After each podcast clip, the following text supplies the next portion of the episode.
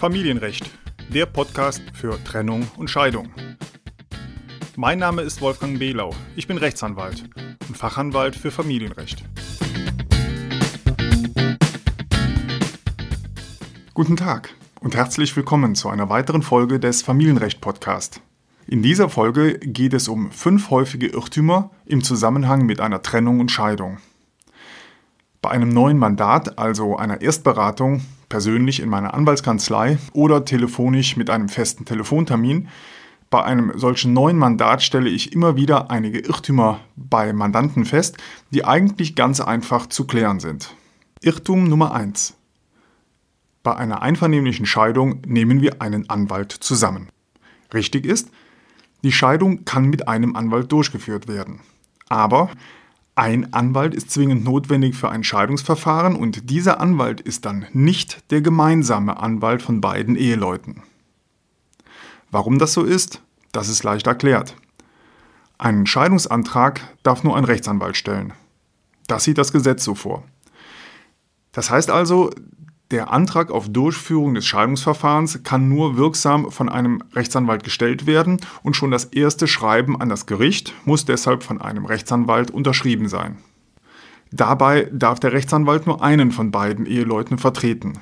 Es ist nicht zulässig, dass der Rechtsanwalt beide Eheleute vertritt.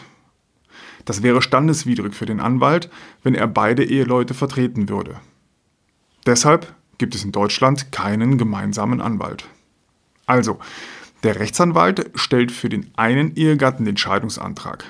Der andere Ehegatte bekommt den Scheidungsantrag dann über das Gericht zugestellt mit der Aufforderung, sich zu äußern, meistens innerhalb einer Frist von zwei Wochen.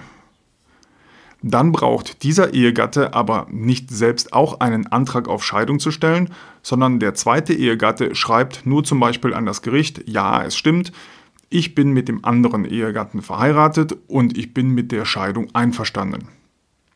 Das ist dann kein eigener Scheidungsantrag, muss es aber ja auch nicht sein.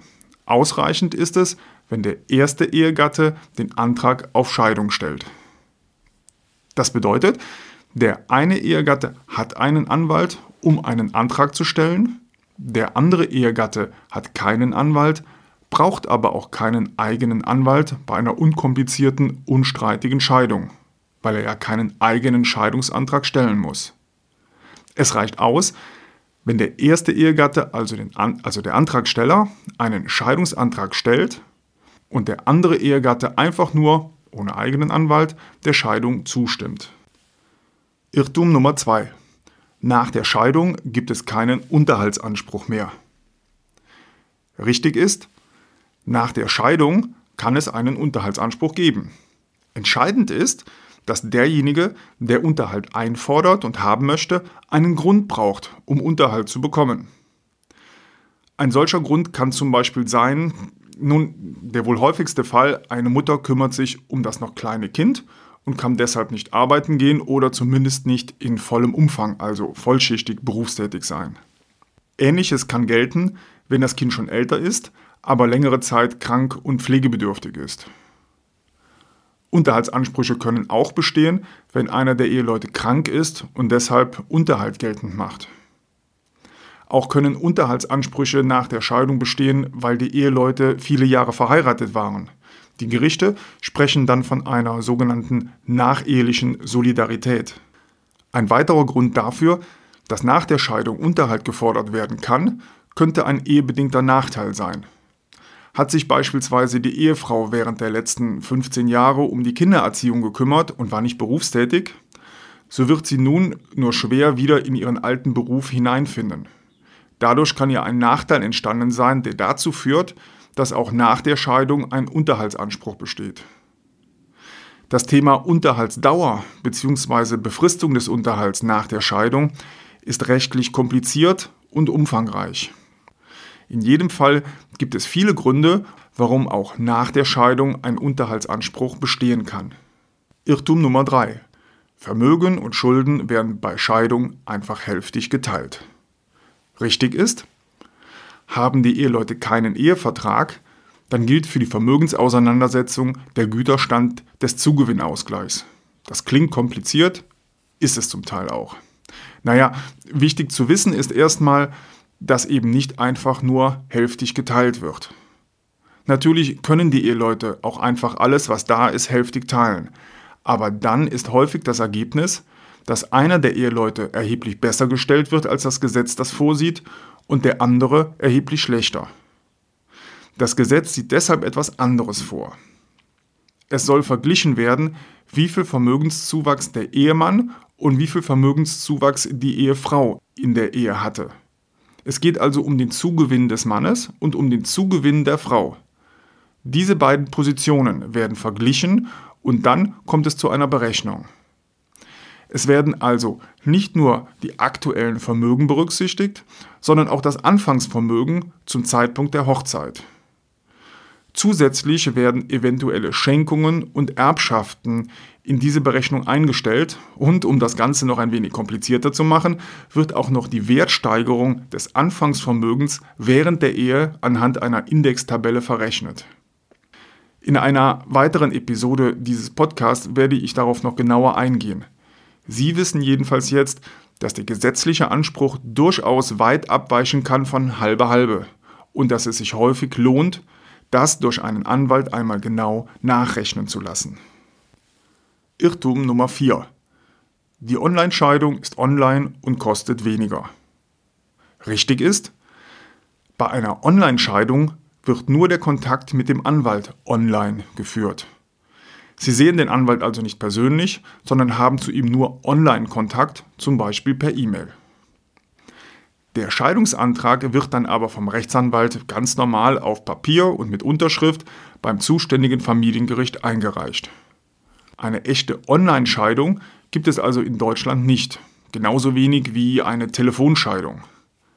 Zuletzt müssen beide Eheleute persönlich mit einem Anwalt beim Richter im Zimmer erscheinen und dort wird dann die Scheidung durchgeführt. Und weil es für den Richter keine Rolle spielt, ob der Ehegatte per Post, per Telefon, persönlich oder online mit dem Anwalt korrespondiert hat und der Richter das auch gar nicht mitbekommt, wirkt sich das auch in keinster Weise auf die Höhe der Scheidungskosten aus. Die Scheidungskosten richten sich nämlich immer nach einem sogenannten Streitwert. Und den legt nicht der Anwalt, sondern der Richter im Scheidungstermin fest. Aus dem Streitwert werden dann die Anwaltsgebühren ermittelt, aus einer deutschlandweit einheitlichen Gebührentabelle für Rechtsanwälte. Diese sind verbindlich vorgeschrieben und der Rechtsanwalt darf aus standesrechtlichen Gründen diese Gebühren auch nicht reduzieren. Es gibt also keinen Unterschied bei den Kosten.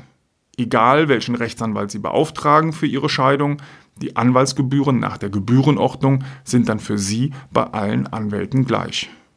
Das bedeutet, eine reine Scheidung online gibt es in Deutschland nicht und die Scheidungskosten werden nicht dadurch geringer, dass der Mandant den Anwalt online beauftragt und kein persönliches Gespräch mit dem Anwalt führt. Irrtum Nummer 5. Der Richter regelt mit der Scheidung auch alles andere. Richtig ist, mit dem Scheidungsantrag bekommt der Richter den Auftrag, die Ehe zu scheiden. Er kümmert sich also erst einmal nur um die Auflösung der Ehe, also um die Scheidung. Zusätzlich muss sich der Richter noch um die Aufteilung der Rentenansprüche kümmern, um den sogenannten Versorgungsausgleich. Im Gesetz steht, dass mit der Scheidung auch der Versorgungsausgleich geregelt werden muss, wenn es sich nicht ausnahmsweise um eine sehr kurze Ehedauer handelt. Dafür füllen die Eheleute Formulare aus, die sie dem Richter zurückschicken und der Richter schreibt dann die im Formular angegebenen verschiedenen Rentenstellen an. Der Richter ist verpflichtet, dies von Amts wegen zu regeln. Also um den Versorgungsausgleich muss er sich kümmern. Etwas anderes gilt nur, wenn die Eheleute den Versorgungsausgleich in einem Ehevertrag ausgeschlossen haben oder im Scheidungstermin auf die Durchführung des Versorgungsausgleichs verzichten. Dafür muss aber jeder der Eheleute einen Anwalt beauftragt haben. Für den Ausschluss des Versorgungsausgleichs im Scheidungstermin werden also zwei Anwälte benötigt. Wichtig ist jetzt, der Richter regelt erst einmal nur die Scheidung und den Versorgungsausgleich, sonst nichts. Zum Unterhalt, zur Vermögensaufteilung, zum Hausrat oder zum Umgangsrecht regelt der Richter nichts, wenn er nicht ausdrücklich einen zusätzlichen Antrag in Form einer zusätzlichen Klage auf den Schreibtisch bekommt. Der Grund hierfür ist, dass diese rechtlichen Baustellen grundsätzlich von den Eheleuten selbst geregelt werden können bzw. sollen. Gegebenenfalls mit Hilfe von Rechtsanwälten, aber erst einmal ohne einen Richter. Wenn das nicht klappt, dann kann der Richter mit einer ausdrücklichen und zusätzlichen Klage veranlasst werden, neben der Scheidung und neben dem Versorgungsausgleich auch noch andere Streitpunkte zu regeln. So viel erstmal zu den fünf Irrtümern bei Trennung und Scheidung. Wenn Ihnen die Podcast-Folge gefallen hat und für Sie hilfreich war, dann abonnieren Sie doch einfach den Podcast und geben Sie mir gerne eine positive Bewertung bei podcast.de oder bei iTunes. Darüber würde ich mich wirklich sehr freuen. Viele weitere Informationen finden Sie auch auf meiner Webseite unter www.ehescheidung-rechtsanwalt.de und in meinem E-Book bei Amazon mit dem Titel Trennung und Scheidung, die anwaltliche Erstberatung. Vielen Dank nun für Ihr Interesse und bis zur nächsten Podcast-Folge.